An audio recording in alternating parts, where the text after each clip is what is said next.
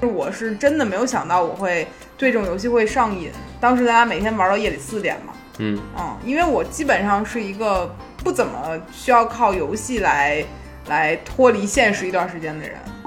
我从小家里就有小霸王，我也就有，是我觉得这东西也很奇怪啊，我没有印象它是什么时候来到我家的，我也是，但它就出现在那儿就是好像是我爸为了我买的。啊，你听听这事儿，就和我为了我孩子，买了个 PS 五。对，我很在意两个人的搭配，就这个事儿，如果仅靠我一个人完成，我会非常快的放弃它，因为我觉得自己去玩一个东西没有意思的。我有的时间，我不如去看一个电影，这样我只需要看就好了。然后这个部分我还需要去做一些我知道一定会这么发生的事儿，但是有些游戏它可以做到你在演一个电影，就你参与其中，而且你有选择，你可以决定这个角色的结局。我唯独这辈子玩游戏只充过一次钱，嗯，是给消消乐充了三百块钱。我之前不是很固执的认为这个东西就是逃纯逃避嘛，嗯但当我自己对一个游戏沉浸的时候，我会发现它带给我的东西好像不是我想象中的那么不堪。Hero 和 Shiro， Share，这是我的英文名字之前起的， 后来我因为姓胡叫胡 Shiro，就红烧肉。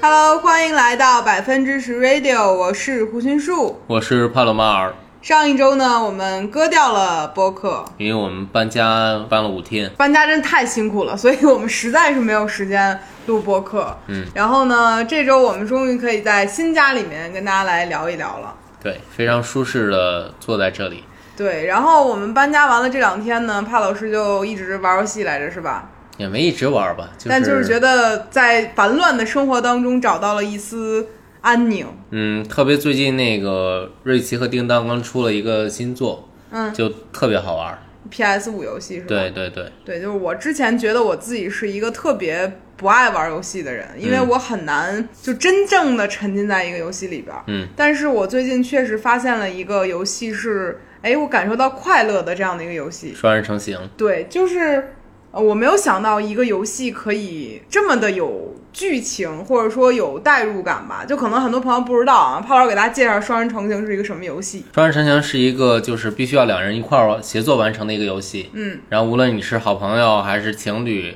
都一定要两个人在互相配合。对，可能很多朋友听起来像两人三角，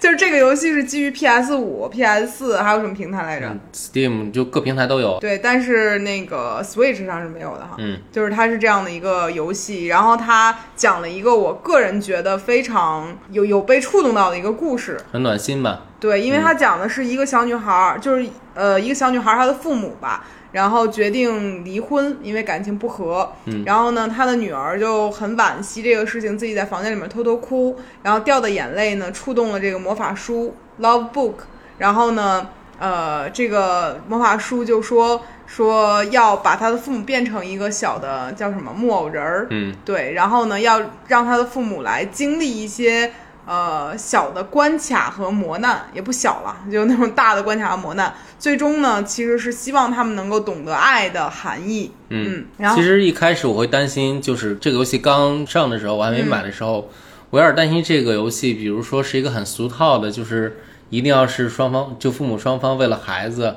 然后不能离婚之啊人类家的没一有个事情。为了孩子，人家对是对，但就其实离玩起来之后就就感觉很不一样。对，因为他那个里面给人的感觉就是他们真的出现了一些问题，而且这个剧情的设定是说这个男主人是一个。呃，偏主内的这样的一个角色，对。然后这个女主人是一个在外面工作的一个工程师，我记得是，嗯，对。所以他们两个其实是一个不太常于标准意义上定义的这种什么家庭主妇和在外工作老公这样的一个形象是反过来的。然后呢，他们离婚的原因也是因为女主人一直在外面就很很辛苦去工作，很少去管家里的事情。是的，然后男主人呢也觉得心里觉得不太平衡吧，反正就各种原因，包括他们忘了最开始相爱的原因，可能后面过的就感觉只是为了孩子种种，然后两个人决定去离婚这样的一个事儿。然后当时他有一个前情的概况去讲这个故事的时候，我还是挺挺喜欢的，嗯，因为就是它挺接近日常的，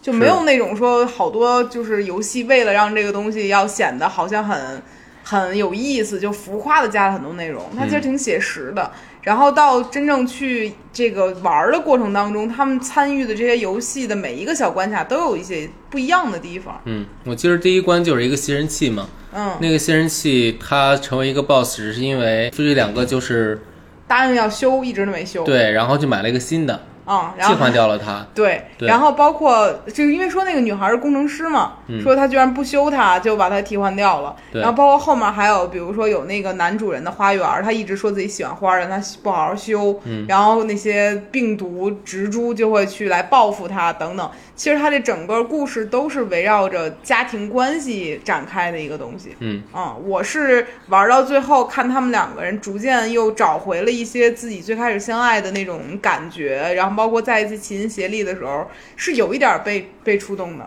是，嗯，挺甜的。而且这个游戏很特别，怎么说？就是你不特但别玩的贵是吗 开心，其实不贵，就这个价格其实还好。嗯它不但你自己玩的时候开心，嗯，你从外面找一对情侣朋友来看他们玩儿很开心，看他们玩更开心。对这个就让我想起来之前有一个游戏也是在各个平台特别火的，叫 Overcook，就是对分手厨房，说凡是情侣玩完这个必分手，兄弟玩完必反目这样的一个东西，它其实就是很考验两个人的协作能力。然后双人成行跟它很像，就有点像是说如果。你你只靠一个人，你很难感受到游戏快感。这是一个双人游戏，这是我们不停在游戏过程中去强调的。然后也说回来，就是这游戏介绍了不少，但是我是真的没有想到我会对这种游戏会上瘾。当时大家每天玩到夜里四点嘛，嗯，嗯，因为我基本上是一个不怎么需要靠游戏来来脱离现实一段时间的人。那你小时候没玩过游戏吗？没没有吧？没有，就是我印象很深的，就是我是想上小学六年级的时候才有的电脑，嗯，但是那个时候呢，我用电脑只会玩扫雷和那个扑克扑克牌我。我至今没有学会玩扫雷。你太笨了， 我是会的啊。然后当时就只有这个主机里自带这个东西，然后再往后就是我记得我大概十几岁的时候，我弟弟可能三四岁，就是我表弟。然后当时他有了一个 Game Boy，、嗯这个东西你有吧？我有，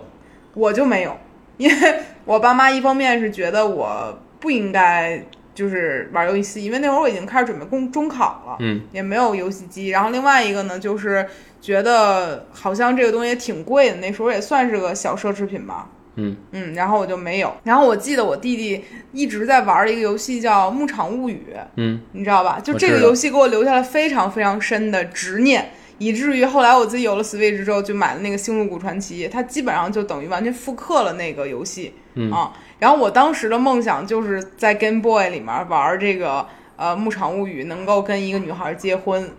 这个就是我当时的梦想。我就觉得，呃，通过赚钱努力，然后最后结婚，听起来这个好封建迷信啊。是对，但是那个时候在游戏里，我觉得这是一个终点啊，这句话更封建迷信了。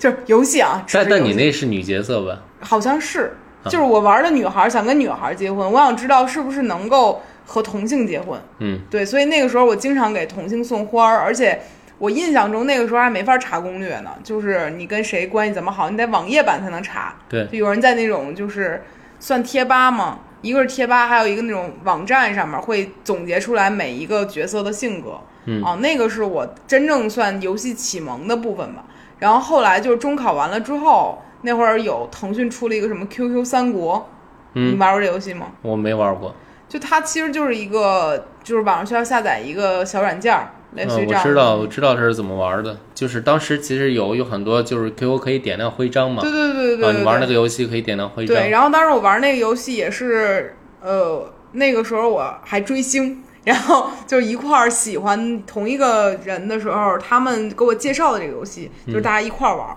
然后那个游戏我不知道它算什么游戏，比如你们可能会定义什么塔牌游戏，嗯，然后什么之类的，我不知道是什么，它就是嗯有一个大厅。然后可能你每次出现的时候就在这儿，然后你回城也是在这儿，然后你需要去做任务，比如说打小偷可以偷一些东西，然后打了小怪可以有什么经验增长，增长到一定程度你要去什么地方打大怪，大概这样的一个逻辑，然后升级，然后我玩了一整个假期，基本上每天起床就玩，然后呃睡醒才关那种，而那时候还有未成年 未成年人保护，我记得好像就已经有了，然后就所有的时间都尽可能在玩。但是两个月之后假期结束了，我一点儿都不想再碰这个游戏了。就是我是觉得我对好多东西有一个有个够吧。嗯，那你、嗯我觉得那游戏也就那样，所以它就是不好玩儿。哦是这样，嗯 那你的游戏启蒙呢？我从小家里就有小霸王，我哎也有，嗯就是我觉得这东西也很奇怪啊，我没有印象它是什么时候来到我家的，我也是，但它就出现在那儿就是好像是我爸为了我买的。啊，你听听这事儿，就和我为了我孩子，买了个 PS 五。 对，不是，我那会儿记得你要这么说，我也想起来有，而且还有一个手枪打鸭子，你玩过吗？玩过，然后有一个黄金矿工还是什么东西，就挖矿，我没太有印象有这个，超级玛丽。嗯反正就这种，反正打鸭子那个是我印象很深的，因为它掉下去的时候嗷一嗓子，嗯，就这个都是我印象很深的。还有但狗去捡，但是有一个问题，就这些东西在我的概念里，这游戏我并没有怎么碰过它，但我不知道谁在玩儿，但是我家里有。那这你看谁玩的呢？我爸爸， 很大可能是我爸爸。其实我觉得一开始我玩游戏就是玩那些，嗯，然后后来后来就坐我爸腿上，然后看他玩什么《暗黑破坏神二》，这个听起来已经是个高级游戏了。嗯、还有《帝国时代二这个是在什么电脑上吗》？电脑上，嗯，PC 端游戏。对，然后还有什么呀？就是后来后来我就参与了这些，嗯然后我开始自己玩这些，嗯然后后来有了《魔兽争霸三》，有了《星际二》，嗯不是不是星期二，星期一，嗯星期一也是我爸带着我玩的。对，就是这些游戏，其实是我爸带我去进入这个就圈儿的吧。嗯。嗯，所以，那你觉得男孩子是天生就热爱游戏吗？没有，我觉着和男孩子他爸有关系。就是一代传一代的事儿呗。呃，我觉得其实其实这些东西不是因为性别导致的，嗯嗯，而是比如说我小时候就是和我爸待的时间，不是和我爸待的时间长，我对电脑感兴趣，然后我爸一直占着电脑玩游戏，那我是不是得看着他玩儿？，你说的对。嗯，所以就是父母用通过什么方式来霸占孩子的时间，就是孩子就会更多的摄取到什么方面的内容。嗯嗯，但我小的时候，我小的时候好像对于就是我用电脑这个事儿已经很模糊了。嗯，嗯，我只记得我在电脑上玩过 QQ 三国，而且我还记得我那时候试图去下过那个《仙剑三》什么之类的，但是我下不下来，为什么下不下来？因为我不知道花买游戏要花钱，哎，其实特别神奇，就是我在特别小的时候，大概六岁的时候，你就知道买游戏要花钱了。不是买游戏花钱，因为那时候都玩盗版，嗯，我那时候会知道怎么用虚拟光驱。你六岁，六岁，然后我现在看到这东西，我就是傻的。你要这么说，我上大学的时候还会给苹果刷机呢。我你现上在大学的时候，你学的是啥计算 机？我确实应该知道，但是我现在真的不知道了。就是我完全不理解当时怎么会学会用虚拟光驱这个东西的。我觉得人的时间吧，就是如果那个时候可能你一整天的目标就是为了完成这样的一个任务，嗯让你自己可以玩成游戏，我那时候任务可多了，我跟你讲，还有啥呀？我要躲着我妈。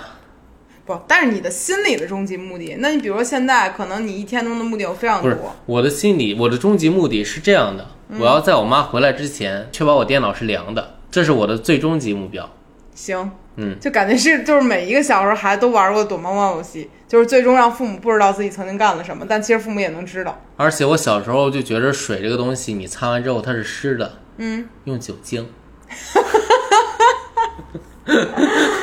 哎呀，你这个是另外一个层面的人性游戏了，嗯，我小时候真是个天才。 你也不能这么说吧，就是作弊有方，对，作弊有方。嗯但是说回游戏这个事儿，就是我觉得，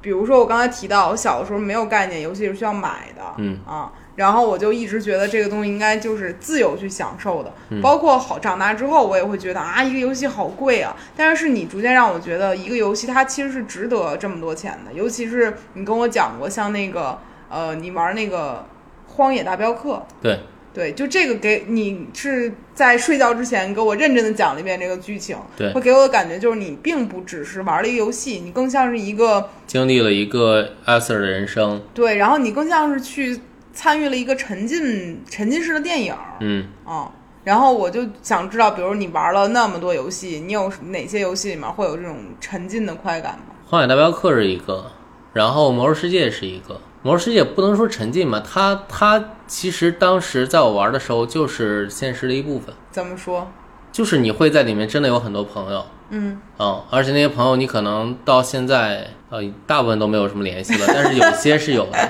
那那你觉得就是网络游戏和单机游戏，你更向往哪个呢？我更喜欢单机游戏，为啥？我玩的网络游戏其实特别少，嗯嗯，就是比如说我玩的需要联网的游戏，可能就《魔兽世界》，嗯然后《 ，DOTA， DOTA》，嗯，王者哦然荣耀后对《王者荣耀》算吧，然后还有什么呀？我想想，手机版的吃鸡，摩尔庄园《摩尔庄园》我没有玩儿，嗯我玩了几分钟吧，然后还有那个动森，去别人岛上看一啊，看。东森也算，它它很难定义它是什么。然后还有什么呀？我想想，呃，彩虹六号，这是啥呀？呃，是一个射击游戏，就是是个非常没法说它真实，就是说它是一个恐怖游戏都可以。就是我大部分人死的时候都不知道怎么死的。那你觉得就这些游戏玩完之后，会对你就是现实生活有什么影响吗？其实没什么影响。荒野大镖客也没有。 《荒野大镖客》，我很难对他说我对我造成了什么影响，我只是真的非常喜欢那个角色，而且从游戏中找到了一些现实生活中的共鸣，对啊，算是有影响吧。嗯，嗯，就想通了一些事儿。对，就远离那些就是总说啊还有我 plan 的那些人。我有个计划，但其实他没有。对他，他那个特别好笑，他有个外号叫点子王。你说那个阿 Sir 的老板是吗？，对，就是我，我就会觉得好像游戏这个东西带给你的快乐是远超乎于我的，那倒没有，没有吗？没有。还是说就是我可能对于游戏的挑选是有一些就是不同的？你对游戏的挑选有什么就是特殊的爱好吗？你举个例子啊，我就想象了一下我沉迷过的游戏，成年之后啊，嗯分手厨房》是一个，嗯，就我很在意两个人的搭配。就这个事儿，如果仅靠我一个人完成，我会非常快的放弃它，因为我觉得自己去玩一个东西没有意思的。啊嗯然后第二个就是《双人成行》嗯也算吧，就我愿意熬到夜里四点，为了能让看看接下来会发生什么，哪怕我已经困脑都滴了咣啷的了，嗯我也愿意。然后还有就是剧本杀，是一群人来推出一个结果，或者说现场面对面的去说什么，嗯这种。包括我也沉迷过一段时间的《王者荣耀》嗯也是群体作战的这样一个事儿，但是前提是这些人我认识，所以其实我很喜欢和熟悉的人共同去完成一个目标。其实它跟生活有点像，嗯对你生活中你也是，你可能需要跟别人一起去完成一个什么才能达到目的嘛，嗯你很难说我独立一个人就完成了。但你会发现大部分游戏给你的社交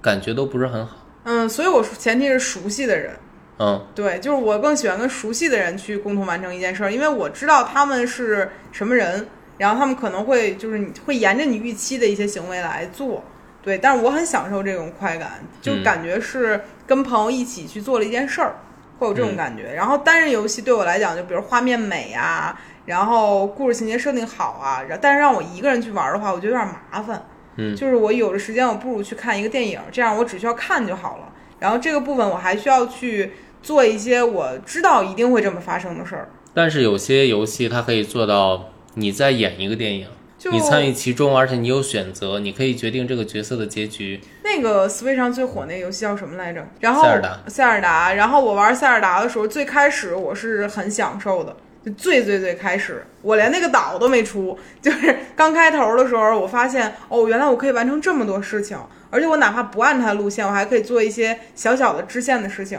嗯我很开心。但是过了一会儿之后，我就觉得有点烦了。因为你没出那个岛啊，不是，不是，那出那岛且呢，就是我发现我需要做太多事儿，而且没有人陪我玩儿。嗯就我，我可能是一个很害怕孤独的人，嗯，就现实生活中也一样，然后游戏里也一样。就是如果我只是得靠我一个人的时候，我就觉得，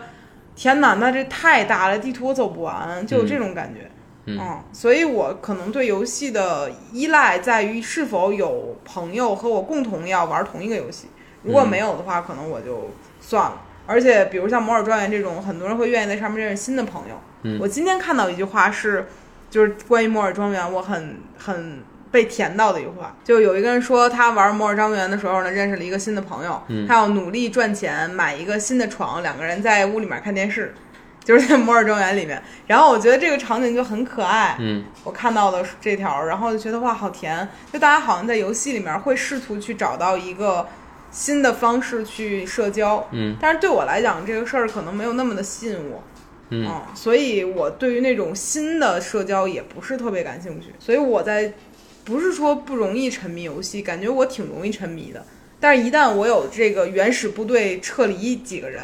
我就会丧失对这个游戏游戏的兴趣了，嗯嗯其实我觉着，在我刚玩网络游戏的时候，我觉着交朋友是件很简单的事情。那会儿应该是，对你，比如我玩《魔兽世界》的时候，嗯，我刚开始玩，我还是一个初中生还是高中生，我记不太清了。就当时我年龄很小，嗯然后当时就也有同学嘛，嗯然后他就说你可以找一些就是满级的号，嗯去问他要一些，比如说五金这样的一个东西，就是五个金币。嗯其实对于一个大号来讲，这个金币非常非常少，但是对于一个小号来讲，这些钱你要赚很久。嗯，但是这钱可以帮你去买坐骑，嗯，买其他一些就是必要的东西。那个字儿念坐骑啊，呃，坐骑对，然后就是这件事儿是可以传承下来的，就是以后我玩满级之后，有小号去私信我，我也会给他五金或者十金。所以你觉得那是一个非常美好的世界，对，每个人可以就无私的去帮助别人，只是因为上一个人帮助过你。嗯，但听着我觉得现在的魔兽世界可能不会这样子。我不知道，嗯但是我觉得可能确实，因为我在我的概念里，最早期的时候，大家玩游戏啊，都很少有那种说我到现实中换钱的行为吧，也不是也有是吗？有，你魔兽世界一装备有时候能卖好几万、几十万都有。最早的时候也这样吗？最早时候也这样，哇，那个时就候是这个东西在网游里面是非常常见的，而且是很早就有的。就是我，哦，我我我孤陋寡闻了，你因为听我说过一个游戏叫《传奇》吗？没有，啊，当然这游戏我没玩过，啊，就是这个真的是中国很早的一个就是买装备的一个游戏了，嗯，就花很多很多钱，就可能花几十万、几百万在里面的一个游戏，人民币是吗？人民币。为什么呢？我也不知道，我 其实从来没有在游戏里面，这也是我喜欢单机游戏的一个原因吧，就是我花到我买游戏的钱，我就可以体验到一个完整的游戏，你在单个游戏上花最多的是哪个呀？ 《王者荣耀》吧，你知道我在单个游戏上花最多是什么吗？呃，消消乐，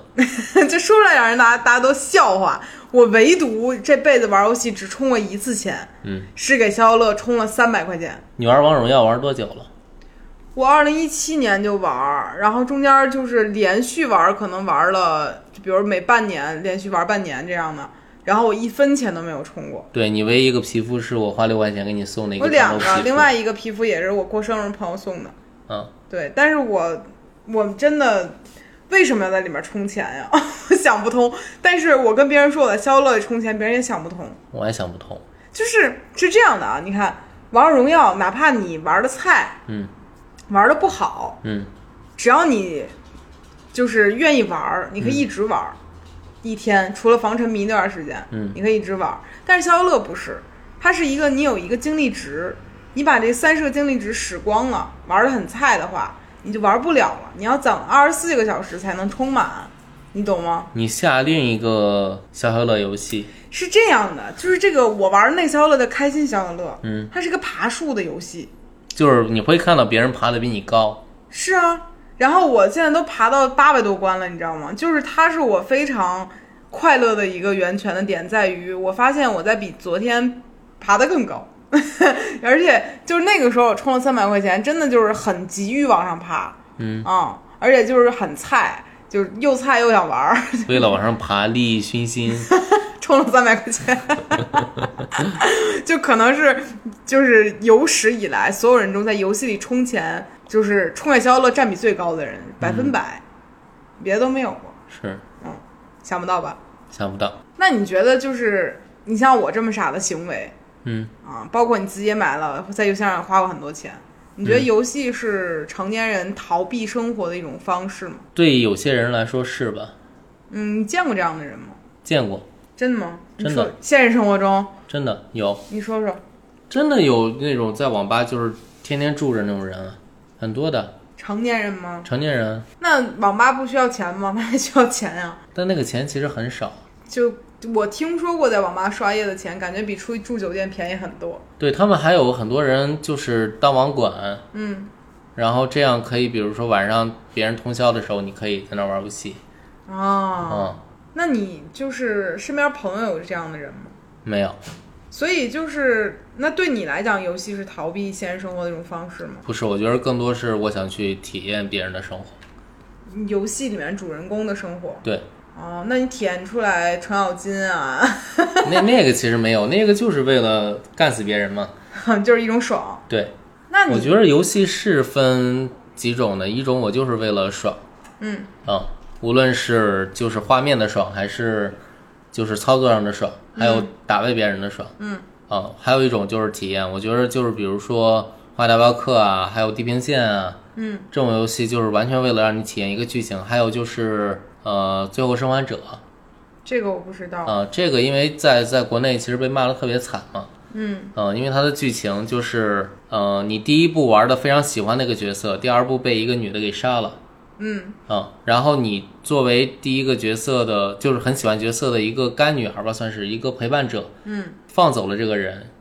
嗯，因为这是一个末日的环境，就是大家都要相互帮助，或者说为了人类的延续，为了大家生活都不容易这件事儿，把他给放走了， 嗯，然后很多人很气觉着这个剧情很难受，很难以接受。还有吗？还有第就是三种吗？就体验型，就是爽型。第三种，我其实不嗯想象不到，那比如你那天就是跟朋友一块儿玩恐怖密室，这个嗯事儿咱也没讲过呢吧？这也算是游戏的一种，只不过它不基于平台，而是基于现实的嘛。嗯，去玩恐怖密室，这算什么？爽型，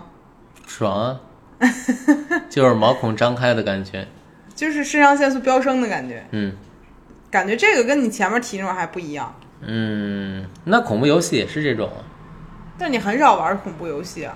有啊，《生化危机八》啊，哦，也是。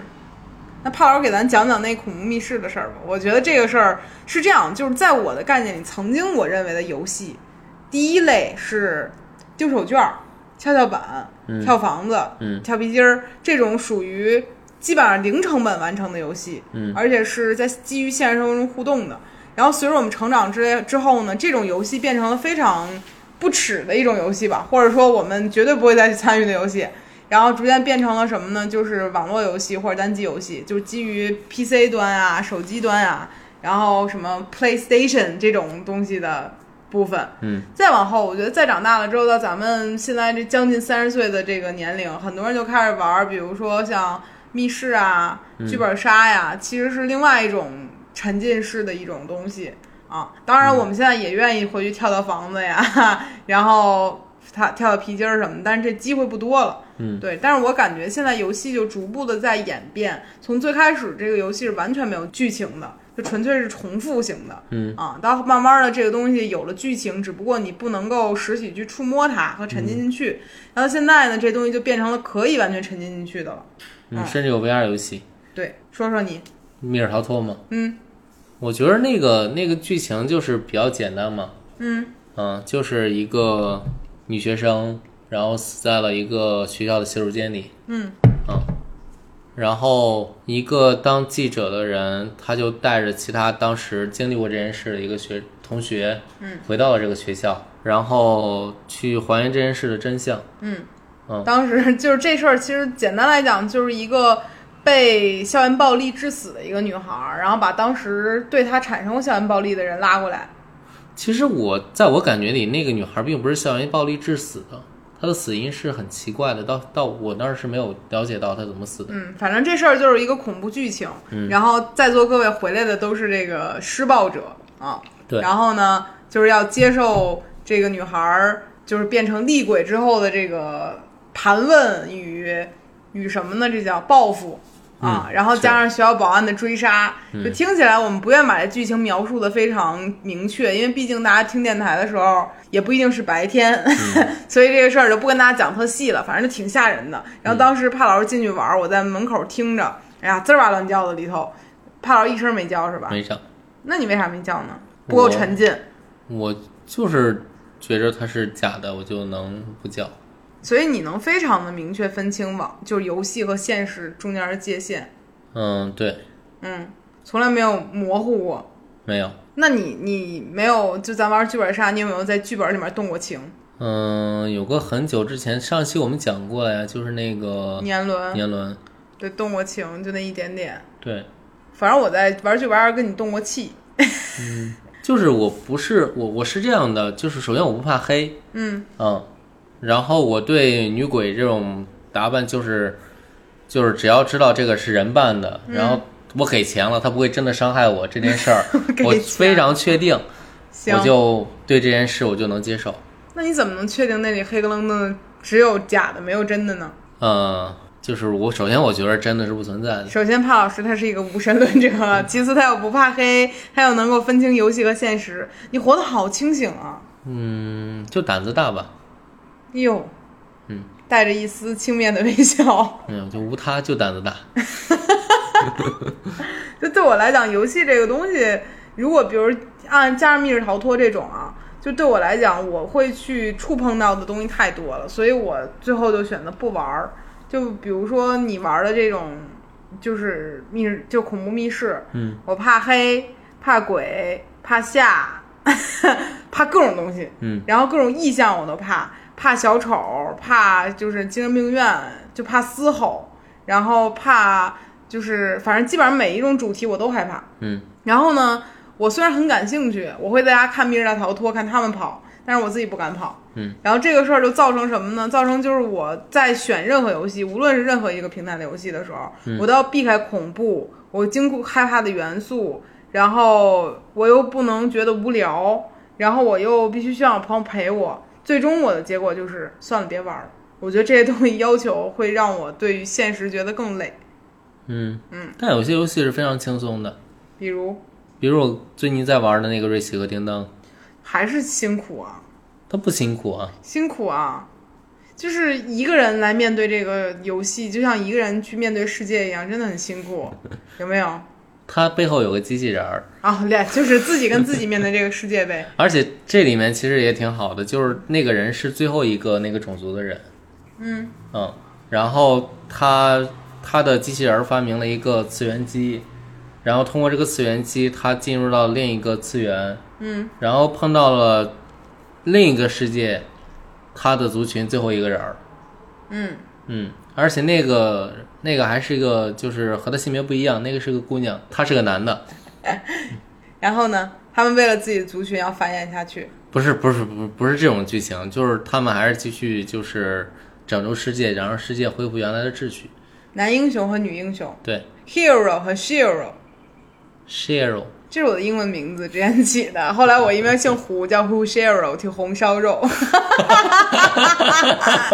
然后再也不叫这个名字了，就觉得嗯不是很吉利，听起来有点好吃，好笑吗？好像哎呀，我们这游戏聊半天了，聊到最后，我给我的感觉就是你说什么，其实我不是很能听懂，但是我在努力听。我不知道大家在听播客有没有这种感觉？我觉得可能也有人听不懂，但也有人会很快乐吧。嗯说到游戏逃避生活这件事儿，嗯，突然又绕回来了。嗯，我就想起来特别好玩儿一事儿，嗯就是特斯拉不是出了一个，就是新的特特斯拉里面装了一个性能堪比 PS 五的一个游戏主机，就是开车时候玩吗？嗯，不是开车的时候玩儿，就是你可以停车然后玩儿。然后听着好危然后险我啊记着我看过一个文章，就是半夜给车找充电桩是中年男人逃避生活的一种方式。嗯，嗯，那这不得逃避一宿？对，现在就是逃避，你还能玩游戏。哇，逃避虽可耻，但很高 兴，是吧还能玩游戏。嗯那如果是你的话，你有足够的预算，你会买吗？不会，首先我现在还没有到需要去彻底逃避生活这件事儿。点我呢，这就是，是 吧点我呢。嗯，然后呢？然后我觉得那价格能买不少 PS 五和其他各种游戏，所以你觉得就是没必要呗？没必要。这个场景，可能很多人，比如说有一些人就不希望自己另外的伴侣玩游戏嘛，就其实他又回到了，就是是否你认为游戏是有意义的，嗯，对，就比如你觉得别人玩游戏是一个没有意义的事儿，他就是在荒废时间，那这个东西其实两个人就说不通嘛。嗯那你你的角度上来讲，你肯定是觉得它有意义的嘛。但其实我之前会觉得游戏是没有意义的，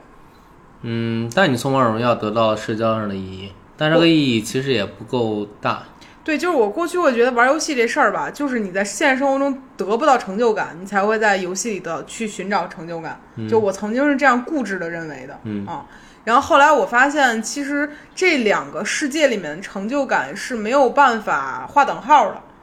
对，嗯就是现实生活中你去做一个小的成就，你是很开心，但是这个东西其实是积累型的。但你在嗯游戏当中，这个东西有一些是积累型，有一些就是及时过去了之后，你再去获得下一个。嗯啊，它有共性的地方就是闯小关、闯大关这样的一个东嗯西，就是你不可能人生一直都只在一个维度上面去奔跑，它嗯肯定会有跳级的时候，游戏也一样。然后，但是我之前不是很固执的认为这个东西就是逃纯逃避嘛，嗯但当我自己对一个游戏沉浸的时候，我会发现它带给我的东西好像不是我想象中的那么不堪，嗯嗯，但是又分，比如有的游戏，我觉得它就没有什么意义。嗯，确实，对，而且就是我认为它没有意义，也不代表它真没有，只是站在我的角度它没有嗯啊。所以这个东西，我后来就觉得好像我去定义别人的生活有点儿嘖不合适。嗯对，所以我逐渐也觉得大家可能就是每天，比如一天十二十四个小时，有的人可能愿意给睡觉的割让两个小时出来玩游戏，嗯而这个东西带给他的快乐比多睡俩小时更多。那我觉得其实也能接受吧。当然那种一天二十个小时玩游戏的可就不对了。那种我真的接受不了。嗯就是我觉得生活和这个东西的比例还是稍微有一点点的规划吧。嗯啊，其实我是觉得很多人不希望另外一半伴侣沉浸游戏的原因，也是希望他能够明白，就是可能占大头和占小头的部分还是得就是首先你很多人玩游戏是会忽略对方的。嗯。嗯，那你不是啊？你还非要给我讲，拉着我看呢。 对，就首先这种事情是有的，还有就是有些人玩游戏真的就是忘记时间的，嗯，就完全沉浸的那种，嗯，然后忽略到很多正事儿，嗯只只玩游戏。当然，如果你是一个游戏博主，那除外啊。那是人家的正事儿。对所以你没有想过自己玩游戏当个游戏博主吗？ 我挺菜的，终于承认了是吧？对我挺菜的。哎呀，我等了好久，终于听到这句话。其实我觉得，无论我玩什么游戏，我都是一个很一般的玩家，我就是一般通过中等的难度去通关，嗯我就不会再去尝试更高的难度了。嗯然后什么魂魂游戏，嗯就是特别难的那些，我都基本上就是稍微碰一下，我就不碰了。你这个跟我玩剧本杀的感觉是一样的。嗯，就是我始终认为我就是一个参与者，永远达不到高玩的这样的一个程度，确实，但是高兴嘛， 就哪怕我们很菜也很高兴。就我会觉得生活当中如果给自己设了好多，就如果敏锐度极高才可以玩这个东西，或者说去参与这个东西，那其实太没意思了。嗯，它又会变成一个专业，从一个爱好硬要变成一个特长，其实挺难受的。是，然后本期呢，我们就聊了挺多由游戏发展出来的东西。嗯，然后我们个人很想聊这个东西的原因呢，就是《双人成行》太好玩了。确实，也主要我们又想聊一遍，是因为那天我看见了我朋友南哥、小新他们一对夫妻玩这个游戏，觉得游戏更好玩了。对，而且其实看别人玩，他俩的玩的模式和咱俩完全不一样，对，就是我跟帕老师玩的时候，就是商量着来，嗯、呃就协作型。嗯，那、他俩呢就是鸡飞蛋打型指挥型，啊、而指挥完还起疑型，反正就就是看挺好笑的吧，站在视别人视角上，感觉像看了一部撕逼大戏，就这种感觉。对就所以其实一个游戏会在不同人的演绎下成为不不一样的感觉。嗯。嗯，这也是我能体会到的一些挺快乐的事儿吧。同一个剧本，两人演不一样的质感。嗯，所以这也是我们这一期很想来聊一聊游戏这个事儿的原因啊。当然也加上呢，我们前段时间搬家真的是搬的精疲力竭，所以我们也没有找到生活中更好的选题来探讨啊。不过呢，本期也希望大家能够在评论区里去聊一聊自己有什么喜欢的游戏和从游戏中获得过什么样的快乐，以及你是否从中获得过一些社交体验吧。其实我们也挺想知道的，每个人可能都会有自己在游戏生活，就是非现实生活中获得一些高光时刻。是，也希望大家能够分享分享。那本期的播客就到这里啦，我们就说个拜拜，拜拜，拜拜。拜拜。